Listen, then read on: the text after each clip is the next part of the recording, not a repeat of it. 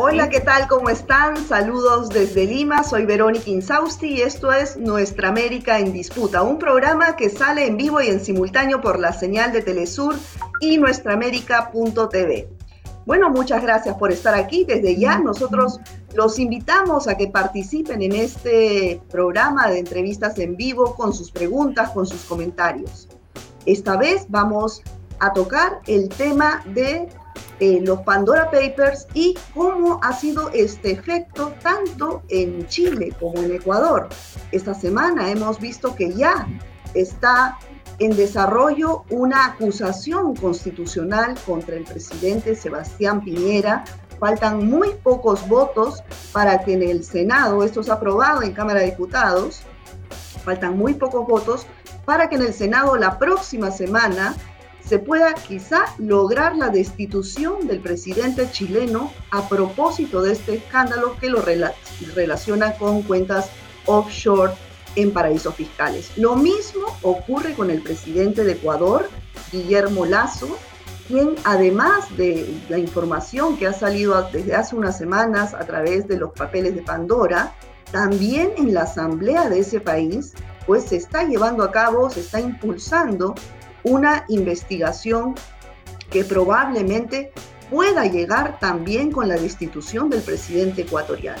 Justamente nos acompaña eh, en esta emisión Mónica Palacios, quien es una de las asambleístas que ha sido protagonista en impulsar esta investigación contra el actual presidente. Muchas gracias, Mónica, por estar aquí con nosotros. Muchísimas gracias, Verónica. Es un honor estarles acompañando en la tarde de hoy. Bueno, muy bien, Mónica. Para empezar, ¿cuáles eh, son las evidencias que se han podido determinar desde la Asamblea de Ecuador contra el presidente actual, Guillermo Lazo? Bueno, después de la vinculación eh, por parte del consorcio internacional ICIJ de 600 periodistas, pues nosotros desde la Asamblea Nacional en nuestro, nuestro rol de fiscalizadores empezamos con un trabajo de investigación. En este caso, yo siendo la representante de la circunscripción de los Estados Unidos eh, y Canadá, viajé justamente a los Estados Unidos a ver si realmente el presidente tenía vinculaciones con estos bienes y paraísos. También esa investigación me llevó a Panamá. Hemos descubierto que, efectivamente eh, lo que dice este consorcio internacional es verdad y aquí tenemos pues eh, los papeles completamente legalizados y completamente notarizados, apostillados de que el presidente efectivamente controla de forma indirecta sus bienes y capitales en paraísos fiscales a través de sus hijos. Sí, ahora hay un, eh, un informe de la Asamblea donde hay un capítulo especial que se refiere al entramado offshore ¿no? de Guillermo Lazo. ¿Nos puede detallar sobre este capítulo, por favor? Así es, eh, pues el presidente Guillermo Lazo, y quiero ser bastante didáctica de lo que significa realmente un entramado de compañías offshore. Imaginémonos que es como una cebolla, ¿ok? Las capas de la cebolla son las diferentes compañías offshore, pero en el centro realmente de esta cebolla está la persona natural. En este ejemplo, le voy a poner al presidente Guillermo Lazo, que sería la persona que es dueña de todos los bienes y capitales en estos paraísos fiscales. Entonces, el presidente Guillermo Lazo empezó con su primera compañía en el año 2007 llamada, llamada Banisi S.A. Esta compañía offshore de papel fantasma no tenía oficinas en Panamá, sino tenía sus oficinas en Guayaquil, en el Banco de Guayaquil que le pertenece al presidente Guillermo Lazo, en el segundo piso. Y lo que hacía era ayudarle presuntamente al presidente Guillermo Lazo a sacar su capital, el de sus amigos, pero aquí hay un punto muy importante, también ayudaba a otros empresarios a sacar dinero del Ecuador y que no paguen impuestos, y no pagaban impuestos sobre estos capitales que estaban saliendo. Ya para el año 2012, eh, el presidente Guillermo Lazo tenía pretensiones de lanzarse para candidato en el año 2013, así que decide crear otra capa de la cebolla, que sería eh, Banisi Holding SA. Banisi Holding SA absorbe el 100% de las acciones de Banisi SA y ya se queda con todos los bienes y capitales del presidente Guillermo Lazo en Panamá. En el año 2015 se crea otra empresa eh, porque el presidente también perdió las primeras elecciones en el año 2013. Para el año 2007 él pretendía otra vez lanzarse, entonces crea otra compañía para cubrirse otra vez más que se llama Pietro Overseas, la famosa Pietro Overseas. ¿Y por qué famosa? Porque eh, la periodista Cintia García del medio de comunicación Página 12 develó todo este entramado de corrupción y nos dijo que Pietro Versís era Guillermo Lazo y que Guillermo Lazo era Pietro Versís.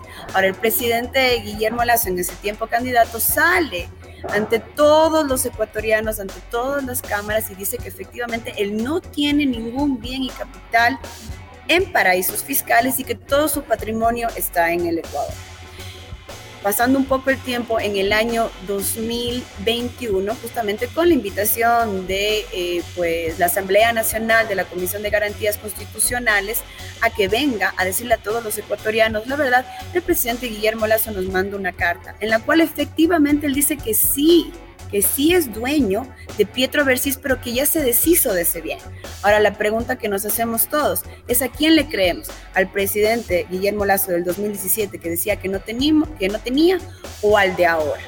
Ahora, ahora disculpa Mónica, pero ¿cómo comprobar que eh, esta propiedad eh, indirecta, ¿no? A través de testaferros, es finalmente de él, ¿no? ¿Cómo es, cómo es esta cadena para llegar al vínculo que él es finalmente el dueño de, estas fortunas en paraísos fiscales? Pues todo está documentado. En Panamá absolutamente todo está documentado y justamente tenemos aquí pues eh, la Gaceta Oficial que sería el registro oficial en su página número 26, en donde nos dice todas las transacciones del presidente Guillermo Lazo y sabemos efectivamente que él es el dueño de todo esto porque él mismo lo ha dicho.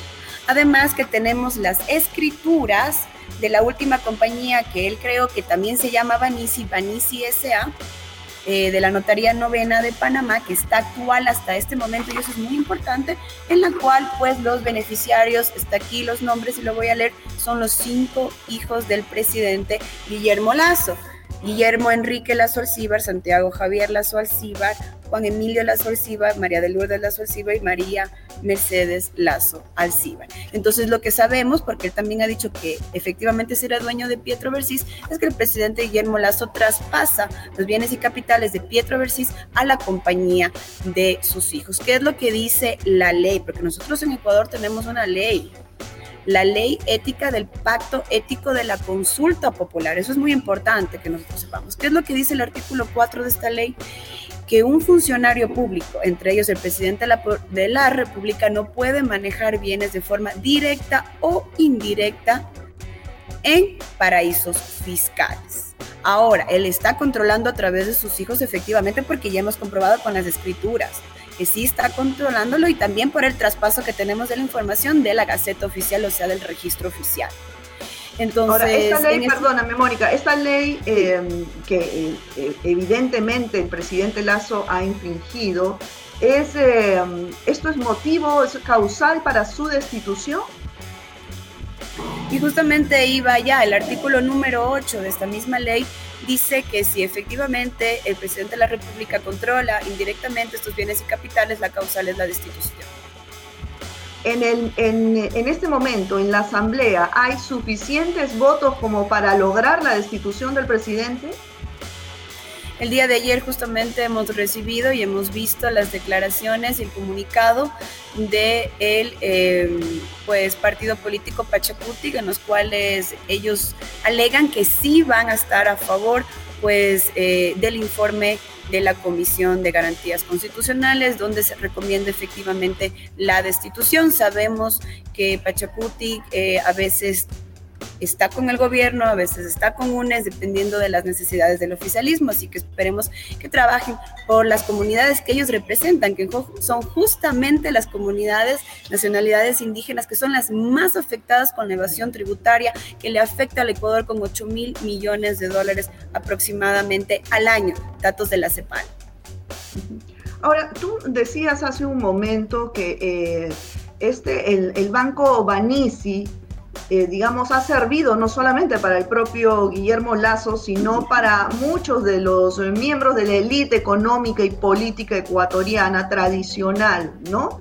Eh, ¿cómo, ¿Cómo nos puedes explicar esta situación? ¿Cómo era el funcionamiento de Banisi y eh, cuál ha sido la reacción de esta élite económica y política frente a, a este descubrimiento, este escándalo alrededor del presidente? Es importante mencionar que toda esta información no la está diciendo Mónica Palacios. Hay expertos que ya han salido en los diferentes medios de comunicación para efectivamente probar todos, eh, pues, estas, todas estas transacciones. Eh, ¿Qué es lo que pasa? El presidente Guillermo Lazo tenía solamente dos cajeros eh, de este supuesto banco, Banco Banisi, en San Borondón, que es pues la parte más exclusiva de la ciudad de Guayaquil pues él a través de, esta institución financiera, como vuelvo a repetir, sacaba el dinero del Ecuador, el, su dinero, de su familia, pero también daba esos servicios. Y esa es la problemática. Él daba también esos servicios financieros a estos empresarios o personas que tengan el dinero para sacarlo del Ecuador y abrir una cuenta efectivamente en este Banco Banisi, ese que estaba ubicado en el segundo piso del Banco de Guayaquil en Guayaquil. Entonces tenemos en este momento un presidente de la República que no tiene la calidad moral de decirles a todos los ecuatorianos que pongan el hombro con este nuevo proyecto de ley que ha enviado a la Asamblea Nacional, este proyecto económico urgente, y le diga que tiene que pagar más impuestos cuando él, su familia y sus amigos y los grupos de poder que representan no están pagando. Y aparte de eso, él les ha ayudado a evadir el impuesto eh, acá en el Ecuador, a evadir pues el pago al fisco que realmente debería de ser invertido en hospitales, en escuelas y justamente en servicios que toda la gente necesita. Imaginémonos cuántas escuelas se pudieron haber eh, hecho con los 8 mil millones de dólares que se afecta al año con la evasión tributaria. Ahora, ¿cómo viene siendo esta investigación? ¿Cómo viene siendo presentada en la Asamblea? Tengo entendido, ahora mismo usted ha salido un momento del Pleno para poder atendernos y participar en Nuestra América en Disputa, pero pronto también le toca participar en el Pleno y exponer justamente sobre el tema, ¿no? Eh, ¿Cómo va desarrollándose esto? Pues estamos esperando justamente que ya la presidenta de la Asamblea Nacional del Ecuador, Guadalupe Llori, escoja pues eh, un día, tiene un plazo de 30 días para efectivamente ya tratar el tema, va a ser un debate único y después va a haber una votación. Si efectivamente pues tenemos los votos necesarios, el presidente Guillermo Lazo tendría en este caso que venir en un plazo de ocho días a declarar en la Asamblea Nacional su vinculación con estos bienes y capitales. Ahora, ¿qué es lo que nosotros queremos los ecuatorianos? Eh, el presidente Guillermo Lazo fue invitado por dos veces a la comisión y el presidente anteriormente dijo que efectivamente se iba a venir si le llamaba la Asamblea Nacional y no vino. Y el problema es el que nada debe, nada teme. Entonces, ¿por qué no venir con estos mismos documentos notarizados, apostillados y decir yo no tengo ninguna vinculación, mi familia no tiene vinculación con bienes y capitales en paraísos fiscales, pero eso no ha pasado porque algo debe. Entonces, eso justamente, estas pruebas contundentes que demuestran la verdad, vamos a demostrarlas y vamos a mostrarlas en el pleno para que todo el mundo pueda ver. Y aquí lo importante también, Verónica, solamente para que no se me vaya la idea, es que el presidente Guillermo Lazo nos ha estado acusando al bloque de UNES de golpista nos están acusando que estamos tratando de desestabilizar el gobierno cuando eso no es verdad. La vinculación no la hemos hecho nosotros, la Asamblea Nacional o el bloque de UNES. La vinculación lo hacen los 600 periodistas del grupo ICIJ. Así es. Bueno, Mónica, pero uh, antes de pasar a todas las reacciones que han habido por parte de esta élite económica, política y mediática también contra este grupo de asambleístas que están llevando adelante la investigación. Eh, quiero ir eh, a un punto. Así el presidente Lazo no se presente en la asamblea. Ahí en Ecuador se tiene la facultad de pedir su destitución, su vacancia, como le llamamos aquí en Perú, o, o como un proceso similar al de Chile, si es que se le encuentran las suficientes eh, pruebas y además si es que hay lo suficiente, cuántos votos se necesitan, por ejemplo, en la Asamblea para aprobar una destitución. ¿Cómo es este procedimiento? Pues necesitamos dos tercios de la Asamblea Nacional, pero aquí está claro, Verónica. El artículo número 8 de la ley del pacto ético dice que tiene que ser destituido. Y eso puede ser inmediato, solamente después de que ya se haya aprobado y que haya una, una, un debate. Ahora, si nosotros vamos a entrar en un juicio político, que eso no es lo que está proponiendo, eh, la comisión lo que está proponiendo es el artículo 130, numeral 2 de la Constitución ecuatoriana, que por conmoción nacional e internacional, pues nos iríamos a una muerte cruzada en la cual pues se pediría la destitución del presidente, pero la Asamblea Nacional también tendría que salir y volveríamos todos a elecciones. Ok. Ahora, respecto a la, denuncia, a esta investigación que también viene llevándose desde, desde el partido que tú representas y otros más, eh, ¿cuál ha sido la reacción de la prensa local frente, pues, frente a las pruebas que ustedes han mostrado? Pues yo he sido víctima eh, de ataques viles por parte de los coidiarios del presidente Guillermo Lazo, igualmente eh, por troles que vienen obviamente en las redes sociales, eh, militantes del partido Creo. Yo he sido muy frontal en esto. el asambleísta, igualmente el congresista, el señor Diego Ordóñez, me insultó en las redes sociales, en su tweet, eh, sin pena, sin remordimiento. Y hasta ese momento no me ha pedido disculpas, integrante del partido del presidente Guillermo Lazo. Y yo lo que he dicho una y otra vez es que la violencia política en contra de las mujeres no se puede aceptar, pero lo que tenemos que hacer en este momento es sentar un precedente, Verónica, sentar un precedente y decirle a todas esas futuras niñas mujeres que quieran entrar en la política, que esas cosas no se van a permitir, que no pueden juzgarnos a nosotros las mujeres por nuestra vida privada, lo que hagamos o, si tengamos novios, si no tengamos, o cómo nos o cómo nos maquillemos o lo que nos pongamos. Aquí nosotros debemos de ser juzgadas iguales a los varones por nuestras funciones en la Asamblea Nacional, que es legislar y fiscalizar. Así que vamos a seguir hasta las últimas consecuencias. Yo ya presenté mi queja a la Asamblea Nacional sobre esta falta de respeto de este señor y vamos también a irnos al Tribunal Contencioso Electoral y vamos a llegar hasta las últimas consecuencias que sería la destitución. Así es, así es. Totalmente de acuerdo, Mónica, contigo y, nuestra solidaridad desde aquí. Además de estos ataques personales, eh, ¿cuál ha sido la posición de la prensa ante la noticia, ante el escándalo que rodea al presidente Lazo? pues eh, si usted lee en cualquier medio de comunicación hegemónico, pues simplemente no se ha tratado del tema. Eh, el presidente Guillermo Lazo pues nos dio un feriado de varios días en el cual él también se fue de viaje para tratar de mitigar un poco este tema de los Pandora. Los medios de comunicación hegemónicos tratan de cubrirle al presidente y de no decir la verdad.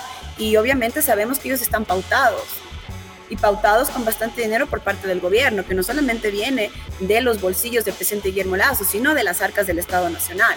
Entonces, obviamente, como están ahí pagados para decir lo que tengan que decir, se callan. Ahora sí hemos estado viendo eh, pronunciamientos diferentes por parte de los medios de comunicación alternativos, los cuales sí han estado informando un poco más y gracias a ellos se ha tratado de mantener el tema de los Pandores y también decir la verdad, porque lo que ellos nos están diciendo que la prensa nos vende es que estos papeles son falsos, que son cortes de periódico, que son cualquier cosa cuando no es. Es contundente que el presidente Guillermo Lazo tiene estas vinculaciones y el presidente Guillermo Lazo tiene que ser destituido y vamos a luchar para que eso se dé.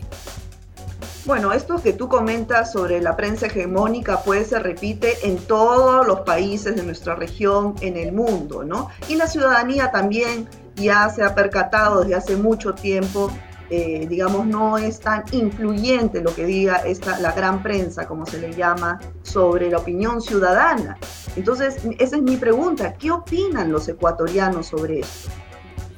Bueno, yo te comento que he estado hablando pues eh, con taxistas, con diferentes gremios, con personas ecuatorianos de a pie. Ellos realmente es difícil entender este entramado de corrupción de offshore yo creo que para hasta para los técnicos es un poco difícil porque de eso se trata, de que realmente sea difícil para que no sepamos quién es el dueño de todos estos bienes. Pero lo que ellos sí entienden Y lo que sí tienen claro es que el presidente Guillermo Lazo fue invitado dos veces a la Asamblea Nacional a que venga y que diga la verdad y que se exprese, que se ha llevado el debido proceso, pero que él no ha venido, él no ha venido a la Asamblea Nacional. Nosotros, y creo que en todos los países de Latinoamérica, lo que buscan es un líder, un presidente de la República que, que se muestre fuerte, que se muestre con calidad moral, con ética, y sobre todo que sea legal, pero él ha demostrado una y otra vez que realmente está escondiendo algo y eso deja mucho que desear. Aparte de la terrible crisis económica en la cual estamos en este momento, el presidente Guillermo Lazo no está trabajando en políticas a favor de los ciudadanos, en políticas económicas, tributarias, de salud, absolutamente nada. Tenemos una crisis carcelaria terrible en este momento, un decrecimiento del 5.4%, la segunda oleada migratoria con eh, más de 100.000 ecuatorianos que se han ido del Ecuador. Así que la situación es terrible en todos los sentidos. Y aparte de eso tenemos este problema de evasión tributaria, cuando nosotros los ecuatorianos pensábamos que realmente era el gobierno del encuentro, pero ha sido solamente el gobierno de encuentro entre él y sus panas, como decimos en Así es, justamente sobre este tema de la evasión tributaria, yo quería eh, compartir con nuestra audiencia un tuit de hace unos días tuyo que dice, mientras los líderes del G20 aprueban una reforma que busca acabar con los paraísos fiscales mediante un impuesto mundial de 15%, en Ecuador los medios y las instituciones públicas encubren la evasión tributaria de un ladrón de cuello blanco con banda de presidente. ¿Cómo es esto? ¿Cuál es el problema de elevación tributaria allá y por qué estás eh, comentando de, que hay no solamente los medios, sino las instituciones públicas están encubriendo al presidente en ese sentido? Y esa es la gran sorpresa que nos hemos dado todos, es que se les ha pedido a las instituciones del Estado ecuatoriano, la Contraloría, la Fiscalía, el Consejo Nacional Electoral que venga, el Banco Central, que vengan efectivamente y nos cuenten la verdad sobre los bienes y capitales del presidente Guillermo Lazo acá, en el Ecuador y también en el exterior.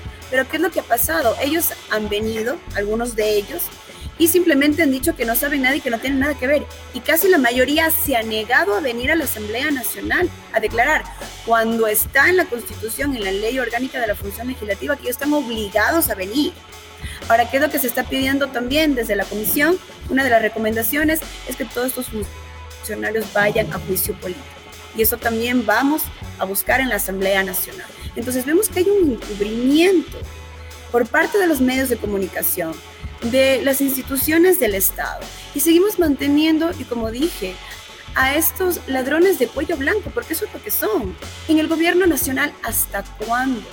Y como vuelvo a repetir, esto no solamente es un entramado de corrupción del presidente Guillermo Lazo con su familia, él ha también ayudado a otras personas para que vadan impuestos, impuestos que deberían de ser invertidos en las personas que más lo necesitan, porque este momento, como vuelvo a repetir, el, el Ecuador está en una terrible, terrible situación económica.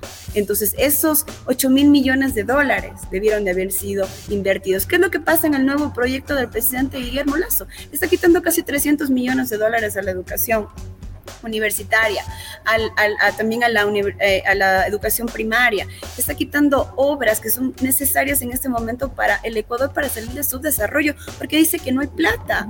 Y él mismo coge ese dinero y saca del Ecuador. Y no lo ha traído después de que tenía que haberlo hecho en el 2017, después de la ley del pacto ético. Mónica, última pregunta porque se nos está yendo el tiempo, pero es claro, citando un poco lo que tú mencionas de la crisis económica, la crisis eh, múltiple en el sistema, porque estás eh, comentando que hay corrupción copando todas las instituciones públicas, los medios de comunicación, clase política, etcétera. Acá entonces eh, eh, juega un rol muy importante las organizaciones sociales indígenas de base.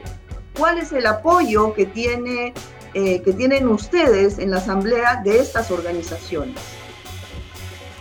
Pues realmente nos hemos dado cuenta que hay muchas organizaciones que están a favor, pero también es difícil organizar muchas de estas organizaciones, demandando la palabra, porque no están bien estructuradas. ¿Qué es lo que hace la derecha usualmente? Es que trata de comprar estas conciencias.